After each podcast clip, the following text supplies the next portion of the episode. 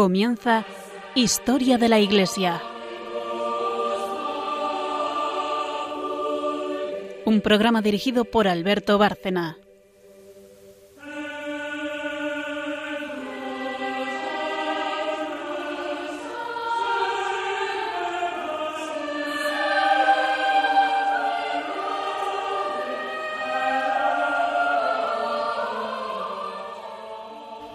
Buenas noches, oyentes de Radio María y de Historia de la Iglesia. Eh, seguimos desarrollando el tema de la patrística, los padres de la Iglesia y su obra. Eh, antes de contar o de hacer un pequeño resumen de lo que va a ser el programa de hoy, buenas noches a, María Ornedo. Buenas noches a todos. Y a Carmen Turdemontis. Buenas noches a todos. Eh, que realmente cada vez tienen un mayor protagonismo en el programa porque no se imaginan nuestros oyentes el trabajo que hay aquí de recopilación de textos detrás y que hacen ellas principalmente. Eh, seguimos, o vamos a ver en el programa, a lo largo del programa, en primer lugar, eh, como contenido fundamental, padres de la Iglesia, además divididos por etapas. Estamos ahora viendo a los defensores de la fe. En el anterior vimos a Tertuliano, que no es santo.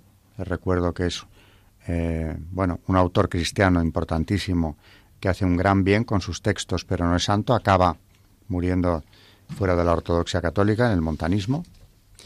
Y hoy vamos a entrar, mm, si no me equivoco, con San Hipólito, otro de los defensores de la fe. Por lo tanto, seguimos en los siglos II, III, es decir, que vamos despacio viendo a aquellos padres con, con cierto detenimiento. Luego el santo que nos va a traer Carmen es San Basilio, un padre de la Iglesia del que habló María en el programa anterior, porque nos trajo una carta apostólica de Juan Pablo II sobre los padres, precisamente, y en esa carta, como estaba escrita en el decimosexto centenario de San Basilio, el Papa hace referencia a ese santo, del cual Carmen va a traer hoy su biografía, y luego seguiremos con el magisterio de la Iglesia, eh, precisamente, bueno, a través también de la propia patrística, que tiene tanto que decirnos, y de otros muchos aspectos relativos al magisterio en relación con los padres siempre. Eh, hacemos una pausa y empezamos ahora enseguida con, con la primera parte, la primera sección.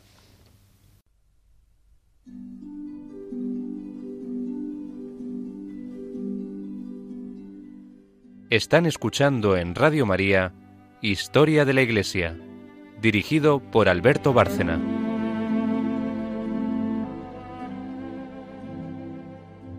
De San Hipólito nos dice José Antonio Loarte que se desconoce el lugar y fecha de su nacimiento, aunque sabemos que fue discípulo de San Ireneo de León, del cual ya hemos hablado aquí hace bastantes programas. Su gran conocimiento de la filosofía y los misterios griegos, su misma psicología indica que procedía del Oriente. Hacia el año 212 era presbítero en Roma, donde Orígenes, durante su viaje a la capital del imperio, le oyó pronunciar un sermón. Con ocasión del problema de la readmisión en la iglesia de los que habían apostatado durante alguna persecución, los lapsi, que luego hubo un gran debate abierto en la iglesia durante tiempo sobre si debían de ser readmitidos o no, frente al ejemplo deslumbrante de los mártires que habían aceptado morir por su fe, el caso de los lapsi motivó grandes debates. Siempre Roma, el Papa, estuvo a favor de volverlos a aceptar. Pero bueno, aquello estaba todavía eh, en veremos. Estalló un grave conflicto que le opuso al Papa Calixto, pues Hipólito se mostraba rigorista en este asunto es decir, no era partidario. Pero como acabo de decir, los papas generalmente sí que lo eran. No era partidario de Hipólito de readmitir a los lapsi. Aunque no negaba que la Iglesia tiene la potestad de perdonar los pecados, evidentemente. Tan fuerte fue el contraste que se separó de la Iglesia. Y elegido obispo de Roma por un reducido círculo de partidarios suyos, fue así el primer antipapa de la historia, nada menos San Hipólito. ¿Por qué? Porque crea un cisma, se separa de la Iglesia y se proclama papa él mismo con sus seguidores. por el tema de los lapsi, o sea que no fue un tema de debate más o menos intrascendente.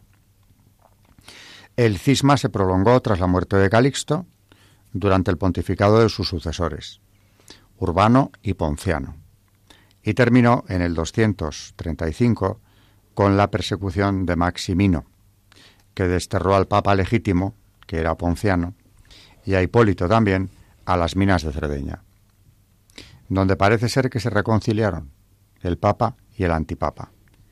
Allí los dos renunciaron al pontificado para facilitar la pacificación de la comunidad romana, que de este modo pudo elegir un nuevo Papa y dar por terminado el cisma.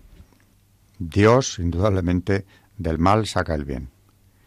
Tanto Ponciano como Hipólito murieron en el 235 el Papa Fabián hizo trasladar sus cuerpos solemnemente a Roma y son honrados como mártires porque lo fueron. En su día, por cierto, un inciso, eh, hablamos de los papas y, bueno, hablando de los mártires, de los veintitantos papas mártires durante el tiempo de las persecuciones. Esta es una pequeña introducción biográfica sobre San Hipólito. Vamos ahora con la obra de este, de este padre. Luego, por cierto, si tenemos tiempo, eh, yo le había pedido a Carmen que nos haga la, la, distinción entre padres de la Iglesia y doctores de la Iglesia. Mm. Bueno, sí, haznoslo ahora. Y volvemos con San Hipólito, que es padre. Vale. Enseguida. Pues sí, para que a nuestros oyentes les quede un poco claro la diferencia que hay entre padres de la Iglesia y los doctores de la Iglesia, porque se nos puede hacer un poco de lío. Em, los padres y los doctores son conjuntos diferentes pero relacionados. Los doctores de la Iglesia incluyen eminentes maestros de la fe sin un criterio temporal. El grupo de los padres obedece a un criterio temporal y doctrinal en la primera época del cristianismo. Por tanto, el grupo de los doctores es más amplio en cuanto a tiempo. Eh, continuamos, eh, tanto en Oriente como en Occidente, la Iglesia ha dado mentes brillantes para el mundo y en su seno se han configurado maestros, teólogos, filósofos y humanistas. Los primeros autores, que es de lo que estamos hablando en esta serie de programas, eh, fueron estos padres de la Iglesia, que tuvieron acción en un rango definido de tiempo, con precisión del siglo I al siglo VII, tiempo en el cual el cristianismo se consolidó doctrinal e institucionalmente. Por lo tanto, los padres de la Iglesia son los autores que trabajaron para la consolidación doctrinal del cristianismo a través de escritos y predicaciones. La época de oro, como ya hemos dicho en este programa, de los padres fue alrededor del siglo IV, pero todos los siglos tuvieron autores brillantes y elocuentes. Algunos padres de la Iglesia también son llamados doctores. Entonces, Em, algunos padres de, la Iglesia han recibido el título de doctores debido a su sabiduría y magisterio. En latín, doctor significa el que enseña. Algunos eximios padres como San Agustín o San Ambrosio enseñaron admirablemente. Luego los padres que enseñan admirablemente son doctores. Entonces, como hemos dado los ejemplos de San Agustín o San Ambrosio. Sin embargo, la tradición se extendió a otros autores que no fueron padres. Durante los siglos de la Edad Media se desarrollaron los sistemas universitarios impulsados por el Papa, los gobernantes y los gobiernos de las ciudades independientes. En muchas de ellas los maestros pertenecían a las órdenes mendicantes que conjuntaron estudio con vida religiosa. Varios de estos profesores recibieron el título de doctor. Los más famosos recibieron un título en particular que conservaron con fama para la posteridad. Estos títulos fueron puestos por la tradición escolástica, ya que los alumnos y maestros comenzaron a valorar las enseñanzas de estos sabios. Así tenemos algunos profesores medievales famosos como Santo Tomás de Aquino, etcétera, etcétera, etcétera. Entonces, hubo algunos autores importantes que contaban con las características que hicieron a los padres de la Iglesia destacarse y por lo tanto llamarles doctores. Y estas tres características fueron su doctrina ortodoxa, la santidad de vida y la, la aprobación de la Iglesia. También la, eminente erudición y la expresa declaración de la Iglesia. Muy bien, por tanto, ha quedado clarísimo, como Carmen nos ha explicado, que es una cuestión sobre todo temporal. Los padres, podríamos decir, para resumir, los padres de la Iglesia son los primeros doctores de la misma y tienen eh, como algo añadido importantísimo que son los que fijan la doctrina.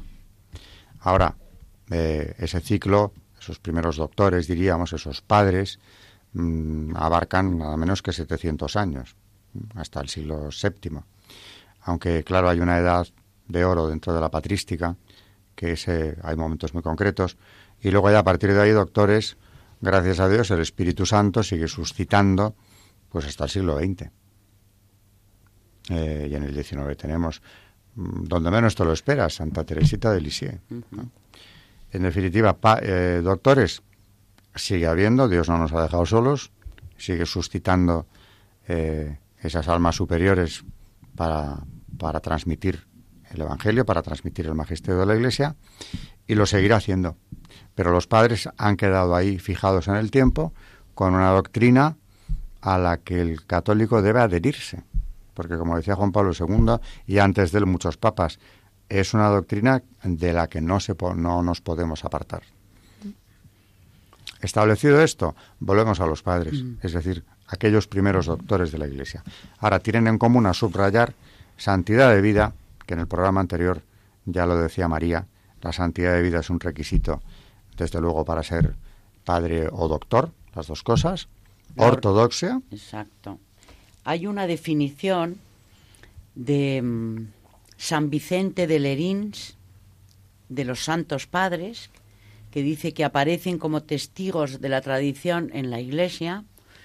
Y mm, este santo, en su célebre Comonitorium, en el 434, dice, hay que recibir las sentencias de aquellos padres que viviendo santa, sabia y constantemente en la fe y comunión católica, merecieron ya sea morir fielmente en Cristo, ya sea ser felizmente muertos por Cristo. Todo lo que afirmaron téngase por indudable, cierto y confirmado. Más claro, imposible. Bueno, pues dicho todo esto, ya como introducción general, volvemos con San Hipólito, cuya biografía he comentado muy por encima, pero ya vamos con sus textos, con dos textos elegidos por María. El Verbo encarnado nos hace semejantes a Dios. Y dice así San Hipólito, nosotros creemos en el verbo de Dios. No nos fundamos en palabras sin sentido, ni nos dejamos llevar por impulsos emotivos o desordenados, ni nos dejamos seducir por la fascinación de discursos bien preparados, sino que prestamos fe a las palabras del Dios Todopoderoso. Todo esto lo ordenó Dios en su verbo. El verbo las decía en palabras a los profetas para apartar al hombre de la desobediencia. No lo dominaba como hace un amo con sus esclavos, sino que lo invitaba a una decisión libre y responsable. El Padre envió a la tierra esta palabra suya en los últimos tiempos. No quería que siguiese hablando por medio de los profetas, ni que fuese anunciada de manera oscura, ni conocida sólo a través de vagos reflejos, sino que deseaba que apareciese visiblemente, en persona. De este modo, contemplándola, el mundo podría obtener la salvación.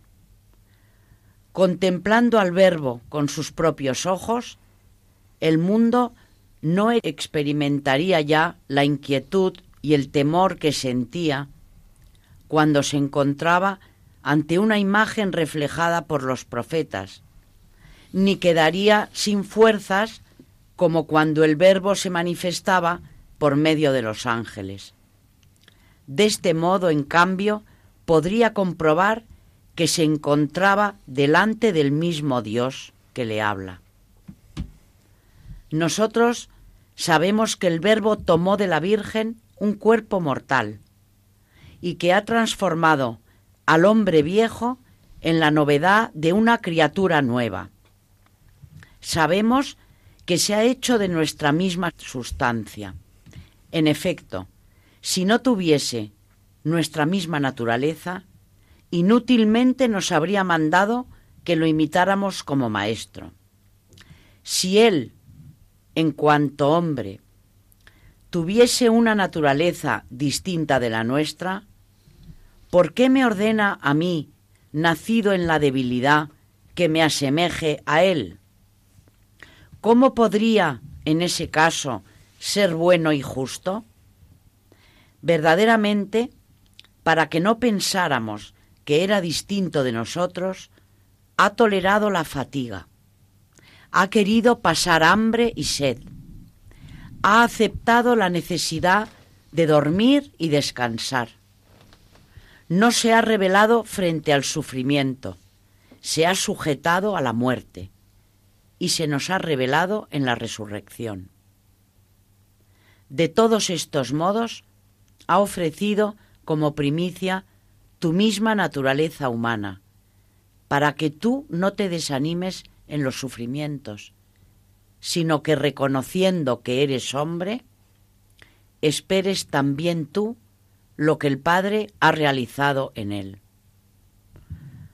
Cuando hayas conocido al Dios verdadero, tendrás con el alma un cuerpo inmortal e incorruptible, y obtendrás el reino de los cielos, por haber conocido al Rey y Señor del cielo en la vida de este mundo. Vivirás en intimidad con Dios. Serás heredero con Cristo y no serás ya esclavo de los deseos y pasiones, y ni siquiera del sufrimiento y de los males físicos, porque habrás llegado a ser como Dios. Los sufrimientos que debías soportar por el hecho de ser hombre, te los daba Dios porque eras hombre. Pero Dios ha prometido también concederte sus prerrogativas una vez que hayas sido divinizado y hecho inmortal. Cristo, el Dios superior a todas las cosas, el que había decidido cancelar el pecado de los hombres, rehizo nuevo al hombre viejo y desde el principio lo llamó su propia imagen. De este modo ha mostrado el amor que te tenía. Si tú eres dócil a sus santos mandamientos y te haces bueno como Él, te asemejarás a Él y recibirás de Él la gloria. La verdad que es una maravilla cómo, mm, cómo explica el verbo encarnado. Es algo que parece que lo tocas cuando lo estás oyendo. ¿no? Es que aparte de la misión eh, salvífica de Cristo que viene al mundo para redimirnos, el, todo el magisterio insuperable que trae consigo con su palabra, por una parte, y luego el ver a nuestro Creador, el Todopoderoso, convertido en uno de nosotros, además que quiso renunciar a todo poder, porque eligió una vida humilde, un nacimiento humilde y una vida humilde, sin poder ninguno, más que el de la palabra, y el de tanta gente que reconocía en él quién era, ¿no? Pero nada más.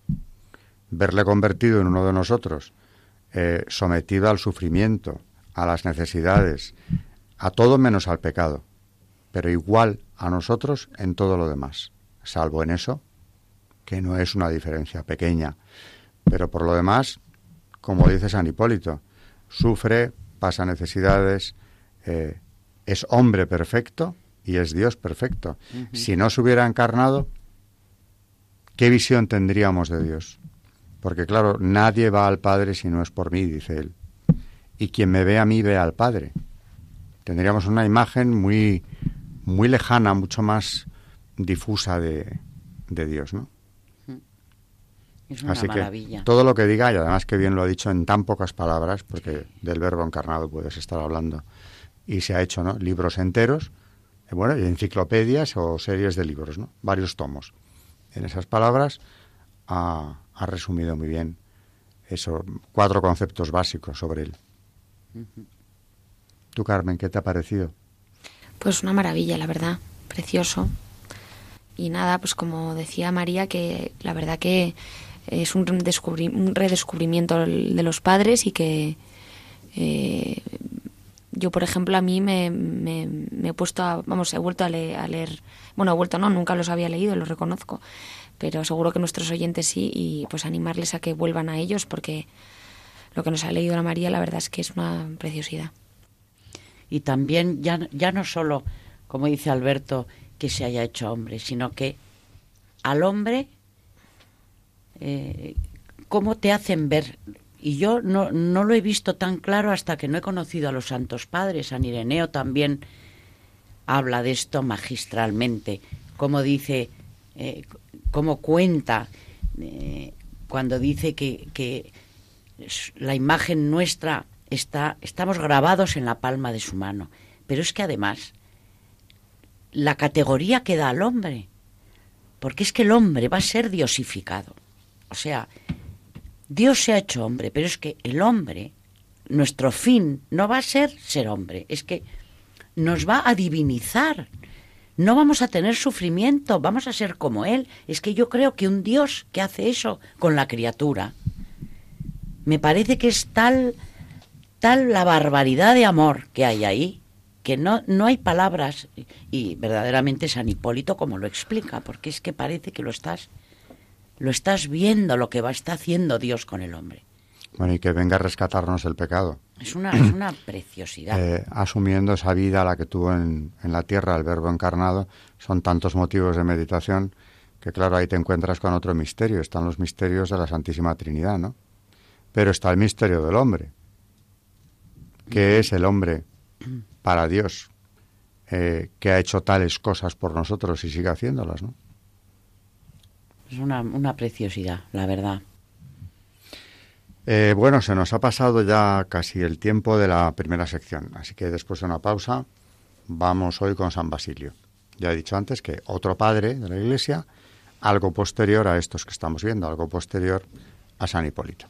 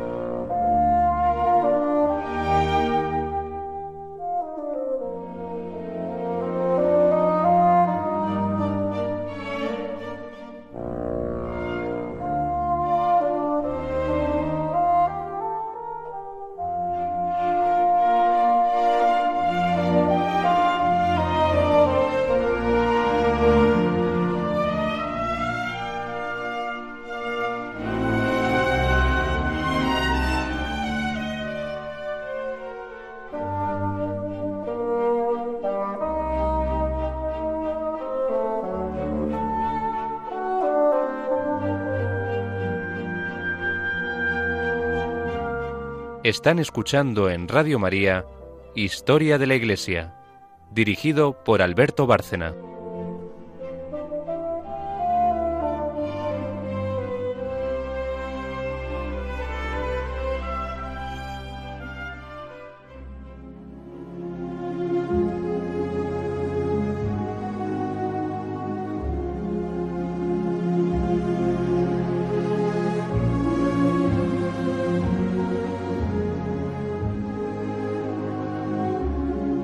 Santos en la historia de la Iglesia.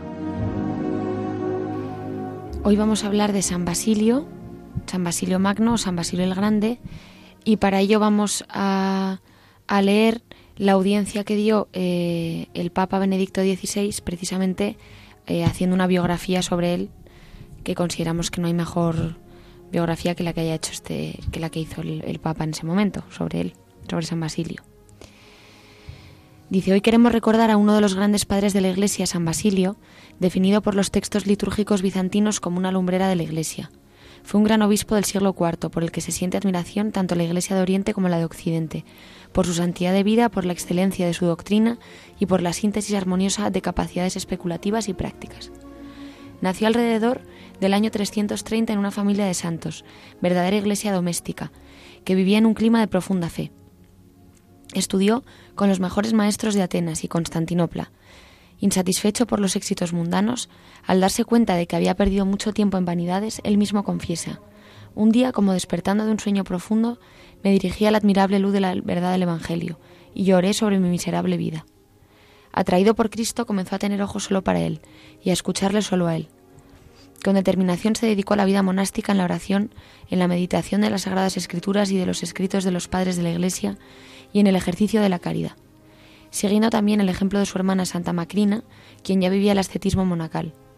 Después fue ordenado sacerdote y por último, en el año 370, consagrado obispo de Cesarea de Capadocia, en la actual Turquía. Con la predicación y los escritos desarrolló una intensa actividad pastoral, teológica y literaria. Con sabio equilibrio supo unir al mismo tiempo el servicio a las almas y la entrega a la oración y a la meditación en la soledad. Sirviéndose de su experiencia personal, favoreció la fundación de muchas fraternidades o comunidades de cristianos consagradas a Dios, a las que visitaba con frecuencia con la palabra y los escritos, muchos de los cuales todavía hoy se conservan. Les exhortaba a vivir y avanzar en la perfección. De esos escritos se valieron después no pocos legisladores de la vida monástica, entre ellos San Benito, que considera a Basilio como su maestro. En realidad, San Basilio creó un monaquismo muy particular. No estaba cerrado a la comunidad de la iglesia local, sino abierto a ella. Sus monjes formaban parte de la iglesia local, local. Eran su núcleo animador que precediendo a los demás fieles en el seguimiento de Cristo y no solo de la fe, mostraba su firme adhesión a Él, el amor por Él, sobre todo en las obras de caridad. Estos monjes que tenían escuelas y hospitales estaban al servicio de los pobres y de este modo mostraron la vida cristiana de una manera completa.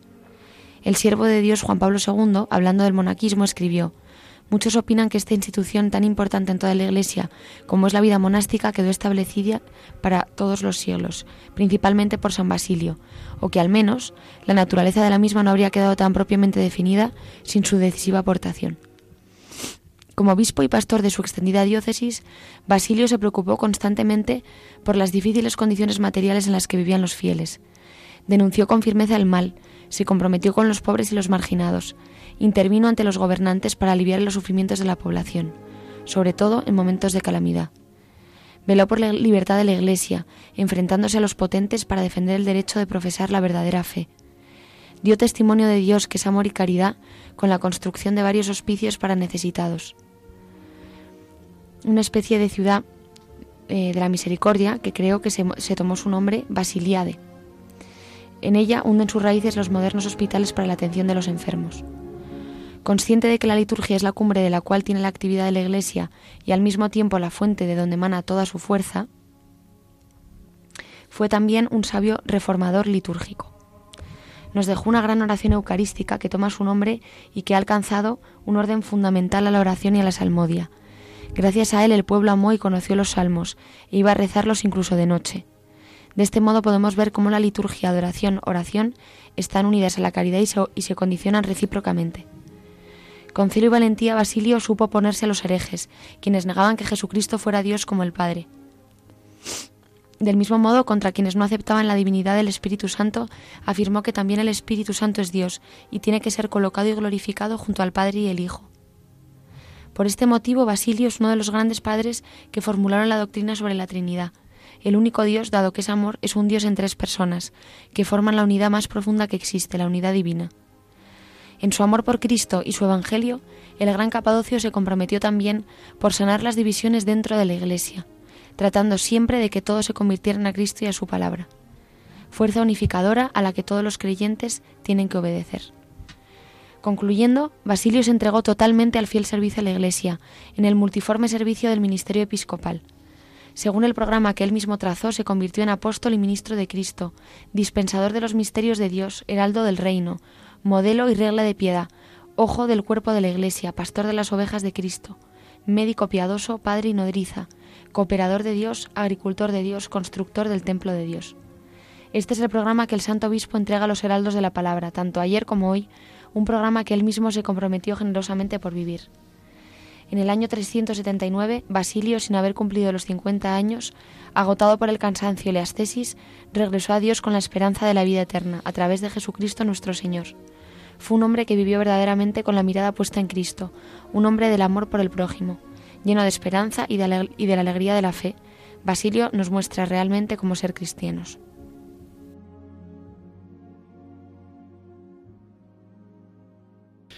Esa última frase de Benedicto XVI, de esa catequesis sobre San Basilio, es muy interesante porque la santidad de vida, entre otras cosas, no deja de ser un magisterio.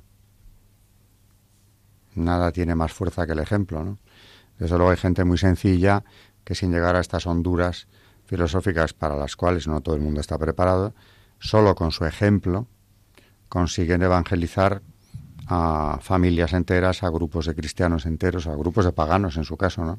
Por el ejemplo. y que es, que es mucho más fuerte que la palabra, porque anda que no vemos a gente que habla fenomenal y que tiene ese don de la palabra y, luego les la vida no es igual y al revés, lo que dices tú, gente que, que no le hace falta saber mucho porque con el ejemplo pues ya te lo dice todo. La coherencia de vida, que es fundamental, ¿no? Mm. Decía Vittorio Mesori en un libro sobre, sobre la Virgen, Hipótesis sobre María, que bueno, aquí no hablamos de libros, pero verdaderamente este a mí me gustó mucho en su vida y es em, un libro dedicado a la Virgen y aquí en esta casa que es de ella, pues bueno, lo he traído a colación. Y decía que muchas veces creemos que las grandes decisiones se están tomando en cumbres de políticos donde se reúnen los más poderosos del mundo y decía él, y no es así, porque a lo mejor eh, tiene mucho más poder en ese mismo momento una señora que está sentada en un pueblo apartado con su rosario rezando y pidiendo por la salvación de las almas, por la iglesia, por lo que esté pidiendo, ¿no? Con ese rosario está dando un arma precisamente a nuestra Madre Santísima para protegernos de decisiones que a lo mejor las que están tomando en las cumbres eh, serían muy perjudiciales para la humanidad. El poder no está en los que parece que hablan mejor o que tienen más, eh, más rodaje del mundo, ¿no? sino en los que quieren seguir a Dios. Y desde luego, si además se aúna ese seguimiento de Cristo eh, con ese nivel intelectual de los padres, con esa preparación suya, pero ante todo el seguimiento de Cristo, como, como ha quedado claro en San Basilio también, en San Hipólito lo mismo, eh, ahí sí que ya, claro, esa, esa unión de coherencia de vida, eh, ortodoxia de doctrina y además elevación en la formación y facilidad de transmitirlo, pues nos encontramos ante personas que claro que tenemos que tomar como un referente, ¿no? Y también la fe, porque yo creo que la fe, que lo hemos dicho muchas veces, pero por lo menos en mi experiencia de vida, a mí la fe, aparte de ser un don, que es lo primero y primordial, a mí me ha sido contagiada. Y tú ves un sacerdote, bueno, y a veces no es no un sacerdote, una amiga tuya o no mm. sé. Pero la gente que tiene, a mí particularmente un sacerdote, cuando era, desde que era bastante pequeña, yo veía que, que es que esa persona tenía tal barbaridad de fe que la contagiaba. Yo creo que cuando tú estás lleno de Dios, no tienes más remedio que dar a Dios a raudales, a todo lo que te encuentras en tu vida. Y claro, la persona que está a su lado lo está recibiendo. No puede no hacerlo, porque es una dinámica que es imparable. De ahí lo hablábamos en el programa anterior, en la batalla del mal contra la familia. Porque es el núcleo donde normalmente se transmite la fe. Y generalmente eh, si en tu familia te lo han transmitido, es muy difícil que no te quede eso ahí dentro. Mm. Aunque te apartes temporalmente, aunque no la practiques con la misma intensidad que tus padres, pero está ahí. Por eso el demonio va principalmente a cargarse a los sacerdotes y a la familia, que son los principales contagiadores de fe. El secreto de la familia de Nazaret es la familia como decía alguien que la quería destruir, por cierto, a las dos. Con lo cual, claro, ¿dónde se transmite la fe? En ese primer núcleo. Y generalmente de eso ya no renuncias. Y cuanto más fuerte haya sido el ejemplo que has visto en casa, no ya solo lo que te hayan dicho, sino lo que has visto vivir, evidentemente más arraigado lo tienes. Eso es de, es de pura lógica. Yo recuerdo, y lo he traído aquí al programa alguna vez, la anécdota de San Juan Pablo II, cuando, que es de una familia, viene de una familia muy religiosa, cuando un día, eh, contra su costumbre, entra en el cuarto de su padre sin llamar a la puerta y se le encuentra arrodillado rezando, solo. Como dice el Evangelio, encerrado en su cuarto y de rodillas rezando a Dios. Y él, que era un niño pequeño, mm, contaba después, ya de mayor, ¿no?, que era de las imágenes que se le habían quedado más grabadas. porque su padre no estaba en ese momento intentando transmitir nada, ni presumir de nada, ni dar un ejemplo a nadie de devoción.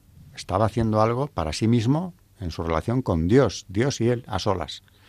Y cuando vio con qué devoción, con qué reverencia ante Dios estaba su padre, eso le impactó. Claro. ¿Quién sabe si ahí no estaba una de las raíces de su vocación posterior, ¿no?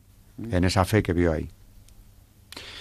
Bueno, pues eh, nos tenemos que ir al magisterio En el tiempo que nos queda, que tampoco es tan poco. Vamos con ello.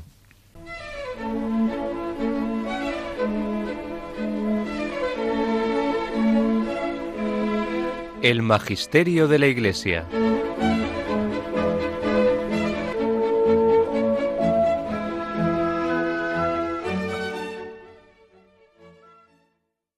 Íbamos, eh, el, ante- el último programa, estábamos con la carta apostólica de San Juan Pablo II. Volvemos a insistir con San Basilio, porque la carta apostólica es, habla muchísimo de él. Para ¿no? quien no nos oyera, es Patres Ecclesiae, el documento de, Sí, al que se refiere María. Patres Ecclesiae, eh, del, es carta apostólica del sumo pontífice Juan Pablo II con ocasión del 16 centenario de la muerte de San Basilio. Y bueno, nos quedamos en este punto de la, de la carta apostólica hablando de San Basilio. Dice, basado en su personal experiencia, Basilio contribuyó grandemente a la formación de comunidades de cristianos totalmente consagrados al divino servicio y se impuso la obligación y tarea de sostenerlas y visitarlas frecuentemente. Para su propia edificación y la de las comunidades establecía con ellas admirables coloquios, muchos de los cuales, gracias a Dios, han llegado hasta nosotros en sus escritos. De estos escritos se valieron después no pocos legisladores de la vida monástica, entre ellos muy especialmente el propio San Benito, que considera a Basilio como su maestro. Y en estos escritos conocidos directa o indirectamente se inspiraron también la mayor parte de cuantos tanto en Oriente como en Occidente abrazaron la vida monástica.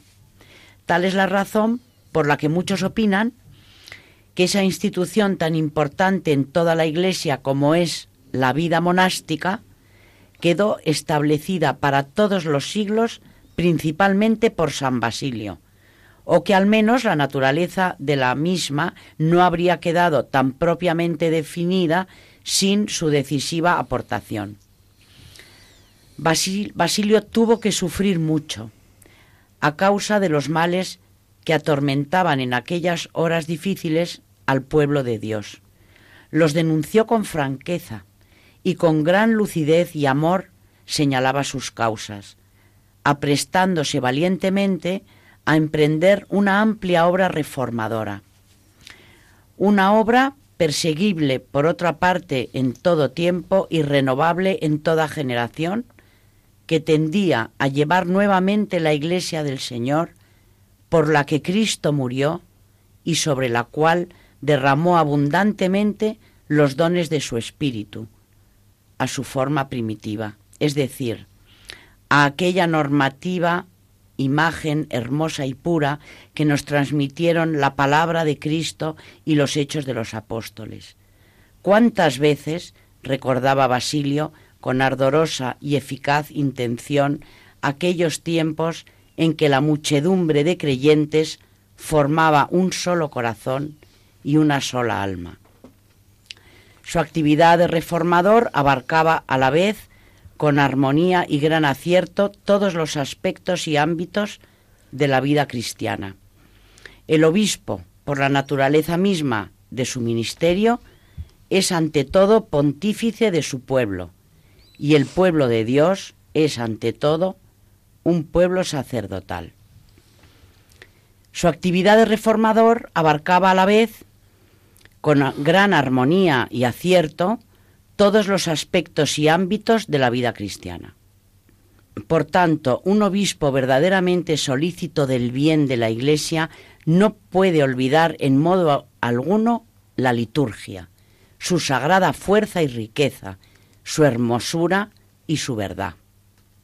En la actividad pastoral, la preocupación por la liturgia ocupa lógicamente el primer lugar y debe estar realmente por encima de todo, porque como dice el Concilio Vaticano II, la liturgia es como la cumbre a la que tiende toda la acción de la Iglesia y al mismo tiempo la fuente de donde emana toda su virtud, de forma que ninguna otra acción de la Iglesia con el mismo título y en el mismo grado iguala su eficacia. Todas estas admirables cosas las entendió San Basilio perfectamente, y así el legislador de monjes supo ser al mismo tiempo excelente recopilador de preces. Entre todas las obras que compuso en este campo, nos queda como herencia valiosísima para la Iglesia de todos los tiempos la anáfora que legítimamente lleva su nombre, la gran oración eucarística que refundida y enriquecida por él sigue siendo la más hermosa entre las mejores preces litúrgicas. Basilio amó con gran celo a la Iglesia y sabiendo que su virginidad era su propia fe, custodiaba con gran vigilancia la integridad de esa fe. Por eso tuvo que combatir y supo hacerlo valientemente, no contra los hombres, sino contra toda adulteración de la palabra de Dios contra la falsificación de la verdad, toda tergiversación del depósito santo transmitido por los padres. Pero su ímpetu no llevaba violencia, sino fuerza amorosa. Sus advertencias no eran arrogantes, sino llenas de manso amor. Y así, desde el principio hasta el final de su ministerio, se esforzó en procurar que se conservara intacto el sentido de la fórmula de Nicea referente a la, a la, divinidad de Cristo, de la misma naturaleza que el Padre. Y así, desde el principio hasta el final de su ministerio, se esforzará en procurar que se conserve este sentido de, de la fórmula de Nicea, ¿no? Porque en aquella época yo creo que había bueno, Nicea se convoca precisamente para combatir el arrianismo, mm. que negaba esa naturaleza divina de Cristo, pero es que después del concilio, cuando ya había quedado muy claro, hay un nuevo brote de arrianismo fuerte.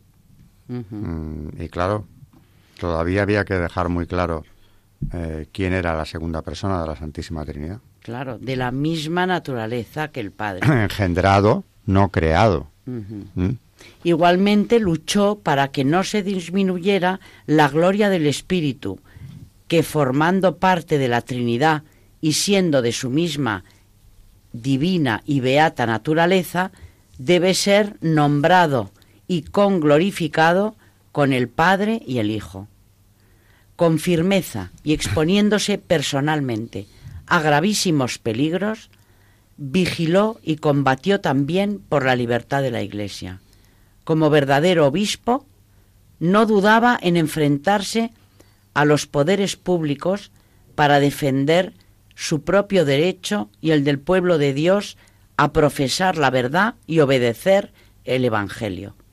San Gregorio Nacianceno, que narra un episodio importante en esta lucha, hace notar atinadamente que el secreto de la fuerza de Basilio residía únicamente en la misma sencillez de su predicación, en la caridad de su testimonio, en la inerme majestad de su dignidad sacerdotal. No menor severidad que contra las herejías y los tiranos demostró Basilio contra los equívocos y abusos dentro de la propia Iglesia, especialmente contra la mundanización y el apego a los bienes de la tierra. A ello le movía, como en todo, el mismo amor a la verdad y al Evangelio. En fin de cuentas, y aunque en modo diverso, era siempre el Evangelio lo que se negaba y rechazaba, tanto con el error de los heresiarcas como con el egoísmo de los ricos. Son memorables a tal respecto y continúan siendo ejemplares los textos de algunos de sus sermones. Vende lo que tienes y dalo a los pobres, porque aunque no hayas matado a nadie, ni cometido adulterio, ni robado, ni levantado falsos testimonios, de nada te sirve eso si no cumples también lo demás. Sólo así podrás entrar en el reino de Dios. Porque todo el que quiere, según el mandamiento de Dios, amar al prójimo como a sí mismo, no debe poseer más cosas que las que posee su prójimo. Y todavía, con mayor vehemencia, exhortaba en tiempo de carestía a no mostrarse más crueles que las bestias, apropiándose de las cosas comunes y teniendo para uno solo lo que es de todos. Esa actitud radical suya, desconcertante y hermosísima a la vez, es también una exhortación a la Iglesia de todos los tiempos para que abrace seriamente el Evangelio. De ese Evangelio que manda amar y servir a los pobres, dio siempre testimonio Basilio, no sólo con su palabra, sino con grandes obras de caridad, como fue la construcción en los alrededores de Cesarea de un gigantesco asilo para necesitados, una auténtica ciudad de la misericordia, que ya nos comentó antes Carmen, que de él tomó el nombre de Basiliada, verdadero testimonio también del único mensaje evangélico. Ese mismo amor a Cristo y a su Evangelio hizo que San Basilio sufriera grandemente por las divisiones de la Iglesia y que con insistente perseverancia, esperando contra toda esperanza, se preocupara por lograr una comunión más eficaz y manifiesta con todas las iglesias. Bueno, es que en el Evangelio ahora mientras te oía pensaba, no dice Cristo, no todo el que dice Señor, Señor entrará en el reino de los cielos, y le contestan, no hemos profetizado en tu nombre y expulsado demonios y hecho milagros. Dice, si no habéis cumplido la voluntad de mi Padre, todo eso, poniéndolo ya en un caso extremo, porque los que se quejan en el ejemplo son gente que ha hecho milagros y ha, expulsado demonios y puede que no entre en el reino de los cielos. O sea que a veces cuidado con esto porque lo que está diciendo San Basilio, si no aplicas el Evangelio tal cual, ¿y cuál es el mandamiento mayor?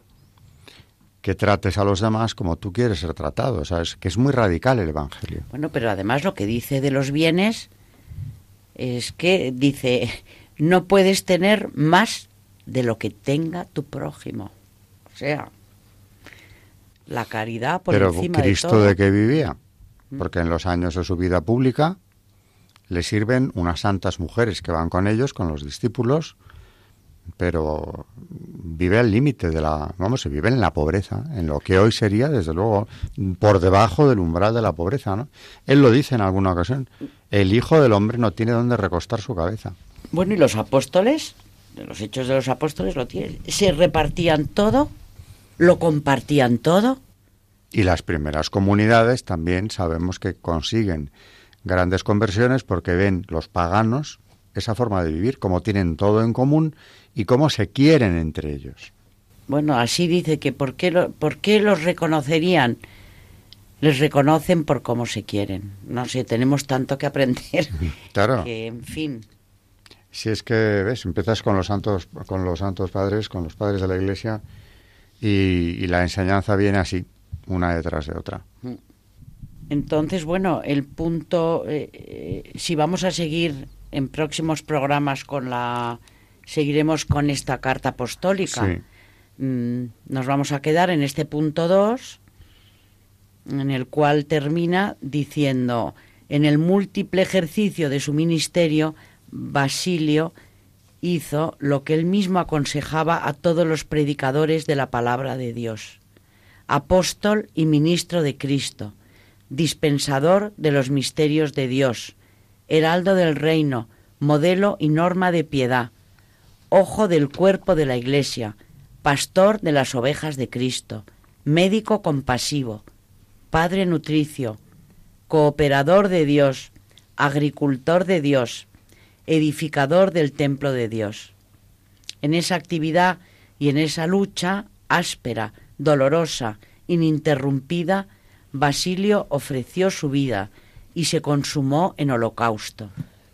Murió a la edad de 50 años, consumido por las fatigas y la vida ascética. Hay una palabra en este texto de San Juan Pablo II que es para subrayar cómo combatía él también la tergiversación. Utiliza esta palabra, la tergiversación de la palabra, la tergiversación del depósito sagrado. Que claro, es algo que no ha terminado nunca, ¿no? Que nos está pasando en la actualidad también. Y por eso, claro, tenemos estos referentes para que esto no ocurra, ¿no? Ya nos lo dice eh, San Juan Pablo II, ¿no? Que tenemos que acudir a ellos constantemente y no solo él, los santos iban eh, iban a los santos a, los a los santos padres también por eso porque ya no solamente el Antiguo Testamento sino cómo, cómo te transmiten la palabra de Dios es son los que, mejor te la hacen llegar. Te la explican te la ponen te la hacen accesible en definitiva.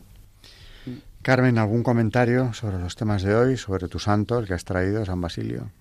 Que nos ha ocupado mucho más tiempo del que pensábamos. Sí, pues precisamente em, que eso es algo que hemos comentado ya en muchos programas, que, que también es, que, que, milagro es de Dios eh, cómo se ha mantenido bueno, para empezar, gracias obviamente a los santos padres, pero también en la historia, que pudiendo haber, eh, haber desaparecido, haber sido cambiado de, de enormes formas, que dentro de la Iglesia eh, este depósito sagrado siga vivo y que mm, bueno, que en parte es gracias a los santos padres, pero que también es muy milagroso que después de tantos siglos y de todas las cosas que han pasado dentro de la Iglesia, no haya, eso lo hemos comentado yo creo que muchas veces aquí, no hay una palabra que se haya cambiado, ¿no? Ni en la liturgia, ni en, ni en muchísimas cosas, y que eso es muy milagroso también, ¿no? Es tradición de la Iglesia, esto forma parte de la tradición de la Iglesia. Lo que Lutero menospreciaba precisamente, la obra de los padres, porque solo, según él, el único tesoro de la Iglesia era la escritura. Pero fíjate con la escritura lo que habían hecho los padres, cómo nos han ayudado, que a día de hoy, siglo XXI, todavía cuando acudimos a ellos entendemos mucho mejor esa escritura. Eso es una cosa evidente.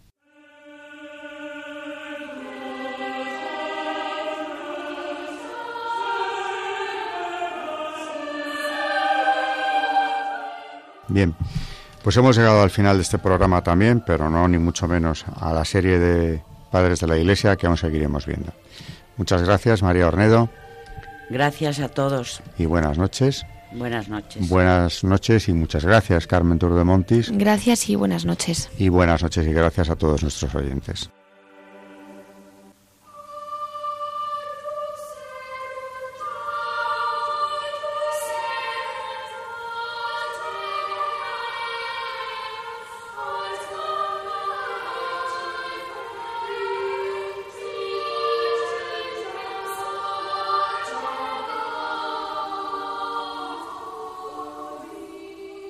Han escuchado Historia de la Iglesia, un espacio dirigido por Alberto Bárcena.